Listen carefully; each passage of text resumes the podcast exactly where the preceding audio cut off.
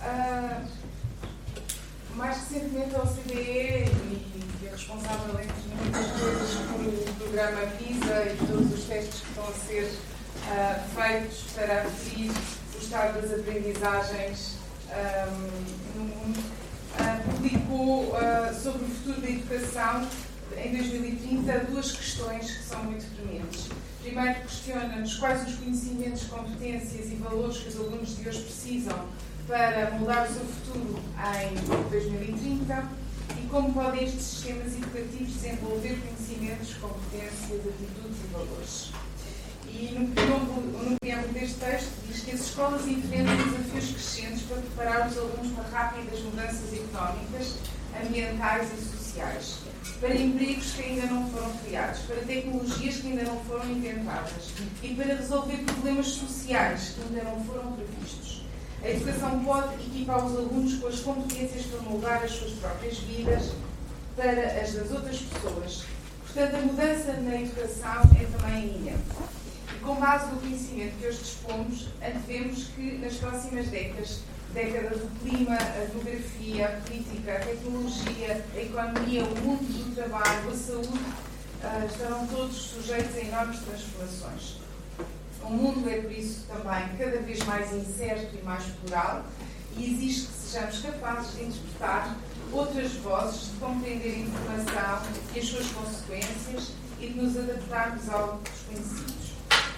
Na internet está tudo à distância de um clique, mas a questão que nos, coloca, que nos colocamos hoje é se sabemos gerir esta informação mais do que a informação, o que as pessoas precisam de saber é distinguir o que é importante daquilo que é irrelevante e construir então as suas imagens sobre a realidade. O acesso aberto ao conhecimento e ao mundo nem por isso nos tornou mais críticos, tornou-nos sim mais seletivos. Selecionamos o que queremos ver, mas nem sempre pensamos sobre o que estamos a ver e de que maneira que isso uh, nos influencia e, por vezes, até nos manipula. Selecionamos de uma forma subjetiva aquilo que queremos incluir nas nossas vidas e uh, as nossas escolhas são múltiplas. A complexidade do futuro é de tal ordem que as empresas demonstram grande interesse nos algoritmos e trabalham sobre os dados pessoais, analisam e geram perfis para conseguir antecipar as nossas escolhas enquanto indivíduos. Eh, de, desenvolvem ferramentas capazes de prever as ações e as opções, de manipular os nossos desejos e as nossas emoções. Assim querendo, podemos viver aliados nesta incerteza, certos que outros vão escolher por nós. Neste mundo onde tudo parece ser incerto, a gestão dos dados pessoais aparece como uma espécie de bola de cristal mais rapidamente adivinham o que se passa connosco do que nós adivinhamos. Sem dúvida, um, um eficiente instrumento de poder, de manipulação nas mãos de uma elite. O diretor do Departamento de Competências e Educação da OCDE uh, disse uh, em 2018 que uh, neste tempo de inteligência artificial temos que pensar melhor sobre que vai distinguir-nos das máquinas a escola tem que conseguir produzir humanos de primeira, não podemos continuar originar robôs de segunda. Esse é o lado bom da inteligência artificial, vai obrigar-nos a focar-nos no que nos torna diferentes e relevantes num mundo robotizado. Portanto, as questões que se colocam e os grandes desafios para a escola estão muito centrados naquilo que é ser humano. O que é que isto significa? O que é que nos liga uns aos outros? que é que nos move, move nas nossas vidas.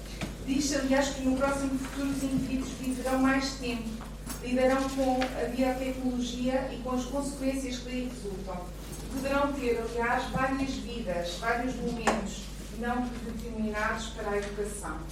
A educação será sempre, eh, a partir de agora, educação ao longo da vida. Vários momentos para a aprendizagem, vários momentos para reconfigurarmos aquilo que queremos ser e aquilo que nos liga ao mundo.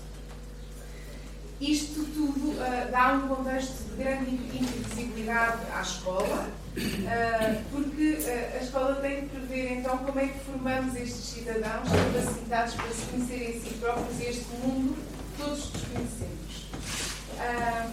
temos que ter então uma crença numa educação para a autonomia, para a cidadania global e temos que saber preparar-nos para este desafio. E o foco da educação no século XXI já não é então da instrução tradicional, da, da transmissão do conhecimento, porque isso está acessível através da tecnologia, e nós não podemos competir com todas essas capacidades da tecnologia, mas sim podemos promover uma educação transformadora prepara os alunos para saber lidar, aprender e adaptar-se à mudança e ser relevante. Isto exige muita flexibilidade mental e equilíbrio emocional, algo que é mais difícil de ensinar do que ensinar equações, gramática e história. Este ano, uh, no Brasil, Edgar Morin, sociólogo, muitos, que entre muitos livros também escreveu os sete saberes necessários para a educação do futuro, uh, diz-nos também que o papel da educação é ajudar os alunos a enfrentar os problemas da vida. Isso de uma forma geral, mas sobretudo no mundo em crise. Estamos então a pensar que todo o foco em termos de conteúdo e metodologias desta educação uh, tem, uh, está a mudar e está a mudar no sentido de formar uh, o cidadão para que ele se conheça a si próprio. Esta mente é muito complexa, é exigente, porque requer outras transformações ao nível de uma cultura de escola e da forma como ensinamos como aprendemos uma cultura de escola que determina mudanças nos espaços e nos tempos e na forma como nos organizamos. Onde é preciso saber por que educamos e como educamos. Durante a ausência de modelos que criam uma alternativa viável à escola tradicional, uh, ganham sentido as questões da OCDE, ganham sentido e urgência. É preciso criarmos estes mitos que nos ligam uns aos outros, as relações intersubjetivas, aquilo que nos dá a norte para queremos estar uh, a aprender naquele lugar com aquelas pessoas. Uh, é preciso capacitar para o trabalho de equipa, aumentar as capacidades de, de, de resistência às adversidades, uh, promover a resolução de problemas, pensar a arquitetura e o programa das escolas, conceber novos espaços, desenhar novas ferramentas, sair para fora do muro da escola ou usar os espaços da escola. Precisamos, em geral, ser mais criativos na maneira como uh, determinamos o caminho que fazemos uh, quando estamos a aprender e quando estamos a ensinar. Um, passamos então a, a, um outro tema que também uh, é muito, muito importante nesta lógica de uma educação que também envolve as emoções, a apreciação estética e a própria sensibilidade.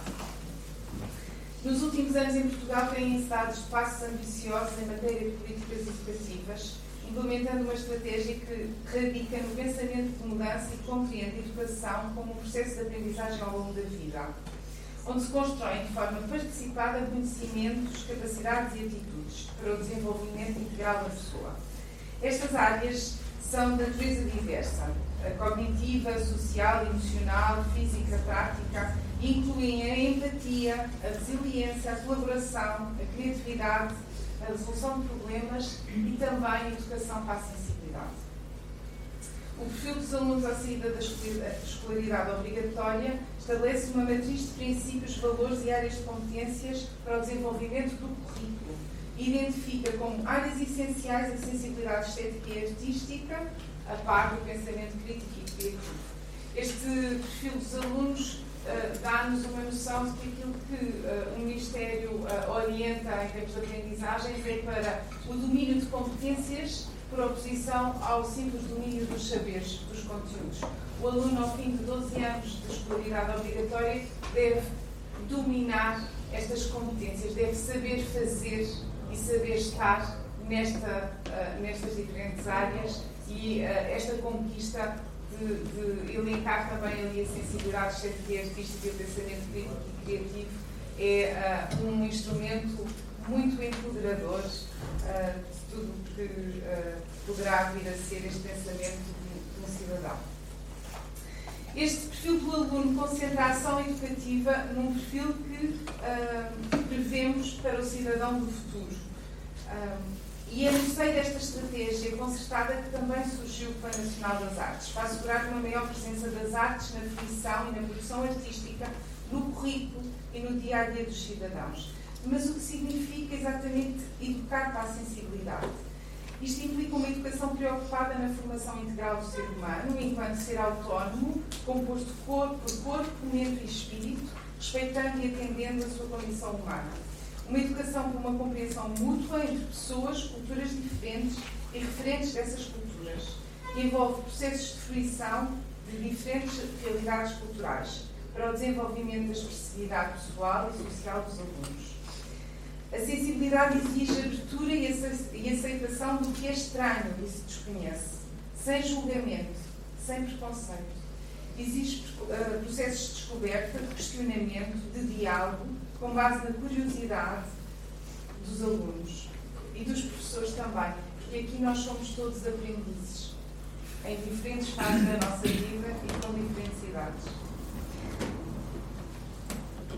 A educação para humanizar é necessária atendendo ao relacionamento do humano com a tecnologia, do humano com o conhecimento e a formação desse ser sensível, provocando novas formas de aprender que envolvam a comunicação, a colaboração, o sentimento e as emoções. Para desenvolver a sensibilidade, precisamos de pensar que alunos encontramos nas salas de aula e que cidadãos queremos para o futuro cidadãos habilitados a comunicar usando as linguagens que Loris Malaguzzi uh, nos fala. Ele diz que uh, nós temos 100 linguagens e que a escola e muitas vezes a vida nos rouba 99 na comunidade alargada de aprendizagem, que abrange o aluno, a família, o educador do museu, o artista, a sociedade, os professores, todos somos membros co-construtores do aprender que recorre, recorre a diferentes linguagens, além da tradicional lógico-verbal, que é aquela que usamos uh, de uma forma generalizada e que amplia então um leque de vivências e experiências culturais do, do, do aprendiz. A escola só poderá ser para todos se não excluir ninguém, assumindo que o problema de um é o desafio dessa comunidade. Temos que saber incluir na escola também todas essas outras linguagens.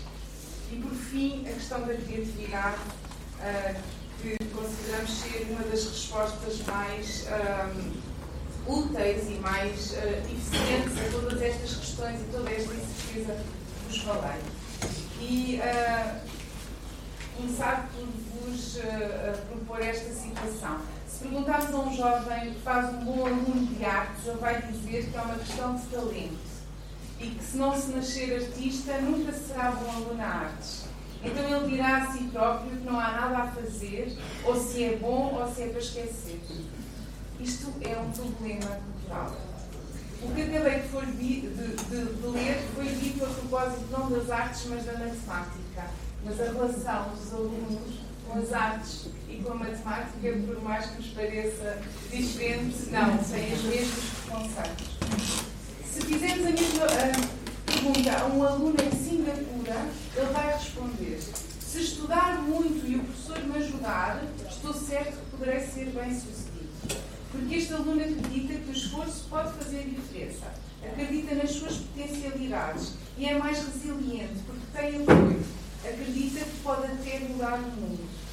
Na verdade, esta história relaciona-se com a perda de confiança nas nossas capacidades à medida que vamos lidando com o erro e com a falha. E, infelizmente, tantas vezes também com a educação. Assim, se perguntar uma turma do primeiro ano quem se acha criativo, todos levantarão as mãos. Mas se fizermos a mesma pergunta a um grupo de alunos mais velhos, a maior parte não se vai considerar criativo. Eu tinha aqui a história que o Paulo acabou de contar e nós não combinávamos. Porque é, é, muito esta ideia de. É óbvio que eu sei desenhar a cara de Deus, porque Ele tem uma face para mim. E esta ideia não só do acreditar que eu tenho, mas como eu sei que eu posso mostrá-lo, é uh, uma materialização da confiança. É este trabalho para a confiança que também. Uh, queremos, no fundo, potenciar através do, do, da criatividade, do desenvolvimento da, da criatividade. A questão da confiança e da persistência está relacionada com o processo criativo e com o poder do erro. Assumir com naturalidade o conflito e o erro é fundamental para a evolução do conhecimento. Errar significa que estamos ativamente à procura de uma solução, envolvidos num processo de descoberta. Samuel Beckett uh, uh, diz num poema até: tenta outra vez, fracassa outra vez, fracassa melhor. O erro ensina-nos a, resistir. E de que forma está o erro então relacionado com a criatividade? Como exercitar a criatividade e? O mito e o mágico resultam da criatividade humana e ajudam-nos a saber lidar com o desconhecimento, com a ambivalência, com o simbólico. A arte e a criação dão-nos objetos, dão-nos narrativas, visões de que nos mostram, que nos mostram como incluir o absurdo e o bizarro na relação com a vida. Sem medo do ridículo, porque no imaginário e no irracional não existe possibilidade de erro. Ken Robinson trouxe esta imagem, estudou a relação da criatividade com a educação e diz mesmo: se não estivermos preparados para errar, nunca faremos nada de original. A criatividade surge assim como um processo de libertação, de construção e análise, que requer conhecimento e esforço. Não é um estado real, não é? É uma competência que se desenvolve, mas também se pode inibir. E um, David Kelly, que é o fundador da IDEO, que no fundo uh, trabalha muito no, e desenvolveu os conceitos de design thinking, ele diz mesmo: acontece que a criatividade não é um presente raro para ser desfrutado por poucos sortudos. É uma parte natural do pensamento e do comportamento humano. Em muitos de nós fica bloqueado, mas pode ser desbloqueado. E desbloquear essa centelha criativa pode ter implicações de longo alcance para si, para a organização para as organizações e para a comunidade. A premissa da criatividade é justamente a que muitas respostas são melhores do que uma, o que significa que perante um desafio criativo não se contenta com aquilo que é óbvio e imediato, vai à procura da fluência, sabendo que não acerta nunca a primeira e que é preciso experimentar e por vezes até perder o controle, sem medo, sem censura, sem julgamento, no desvio. Aliás, o pensamento criativo pouco tem de linear ou de lógico, porque desafia outras formas de pensar e de fazer, o que chamamos de pensamento divergente ou lateral. E o trabalho criativo requer uma mente intuitiva com emoções e sensações, aberta a isso. Para se desafiar no processo criativo, uh, Brian Eno, compositor, produtor, em 1974, criou um conjunto de cartas a que chamou estratégias oblíquas para usar sempre que se achava numa área de conforto ou quando estava a dominar uma situação. Nessa altura lançava-se uma carta que continha uma frase ou uma observação enigmática com uma proposta divergente, absurda, invulgar. O propósito era provocar a perda do controle com uma estratégia criativa. Até que ponto isto não pode ser também uma metodologia para trazermos para a nossa, uh, o nosso pensar e as nossas pedagogias em sala de aula. A criatividade é então um processo de resolução de problemas, que é também uma manifestação. Podemos ser criativos em tudo, mas não se é criativo sem esforço e sem resultados. A criatividade faz de conta, a livre associação das ideias desenvolve a motivação intrínseca e a capacidade de articular diferentes olhares, ajustar e transformar. Mas os espaços físicos são também propiciadores da criação devem ser espaços flexíveis, abertos, que permitam trabalhar com o corpo, com a imagem, com o som, com a improvisação, fazer prototipagem e, portanto, trabalhar também com o erro. No Plano Nacional das Artes, acreditamos que não é possível mudar a escola se não transformarmos o meio que integra as relações e que, estabelece com, uh, que a escola estabelece com o território e com os seus agentes. A escola reproduz em parte a sociedade, mas não a substitui. Por isso tem que abrir-se ao exterior, consciente dos riscos e das surpresas que esta abertura lhe pode trazer.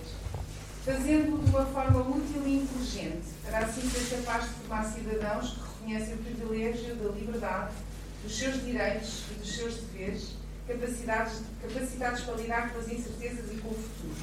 Cidadãos relevantes, políticos, poéticos, sensíveis. Uma escola mais aberta e inclusiva, não homogénea, que não está compartimentada, mas que é transdisciplinar, que integra sem excluir ninguém, ajudando a encontrar vários caminhos de realização pessoal e de participação no bem comum. Uma escola que é também um polo cultural. Mas para que a escola mude é necessária uma mudança de mentalidade sobre a importância da cultura na vida dos cidadãos. Por isso acreditamos que uh, a forma de alcançar este desígnio é quebrando os muros que separam a escola da sociedade e por isso também desenhamos esta estratégia versátil e sistémica, uh, viral, vou usar um termo em boga, pretende assegurar a contaminação nos vários setores sociais, política cultural, a capacitação de todos os educadores, mas também as áreas de educação e do acesso. Então teremos uma escola que entende que a vida também é currículo e que se reconhece e, e, que reconhece que a centralidade das artes e das competências que se desenvolvem em torno da fruição e da produção criativa são tão fundamentais como saber ler, saber escrever ou saber contar. Este desafio consiste na procura de novos cenários para a educação cultural, o que pressupõe um olhar para o mundo, para projetar a mudança, para pensar em diferido constatando que os nossos modelos não são os que vão perdurar, mas sim os que formarão os cidadãos das gerações que se seguem e que, e que desejamos sejam capazes de construir, eles sim, esse futuro que perdurará para eles, adequado aos seus tempos e às suas convicções. A educação para a incerteza, para a sensibilidade, para a criatividade, procura formar cidadãos atentos ao mundo, que o questionam muito para além da sua satisfação e por via do conhecimento e da experiência são então investidos de um poder e também de uma responsabilidade de fruir e também de participar.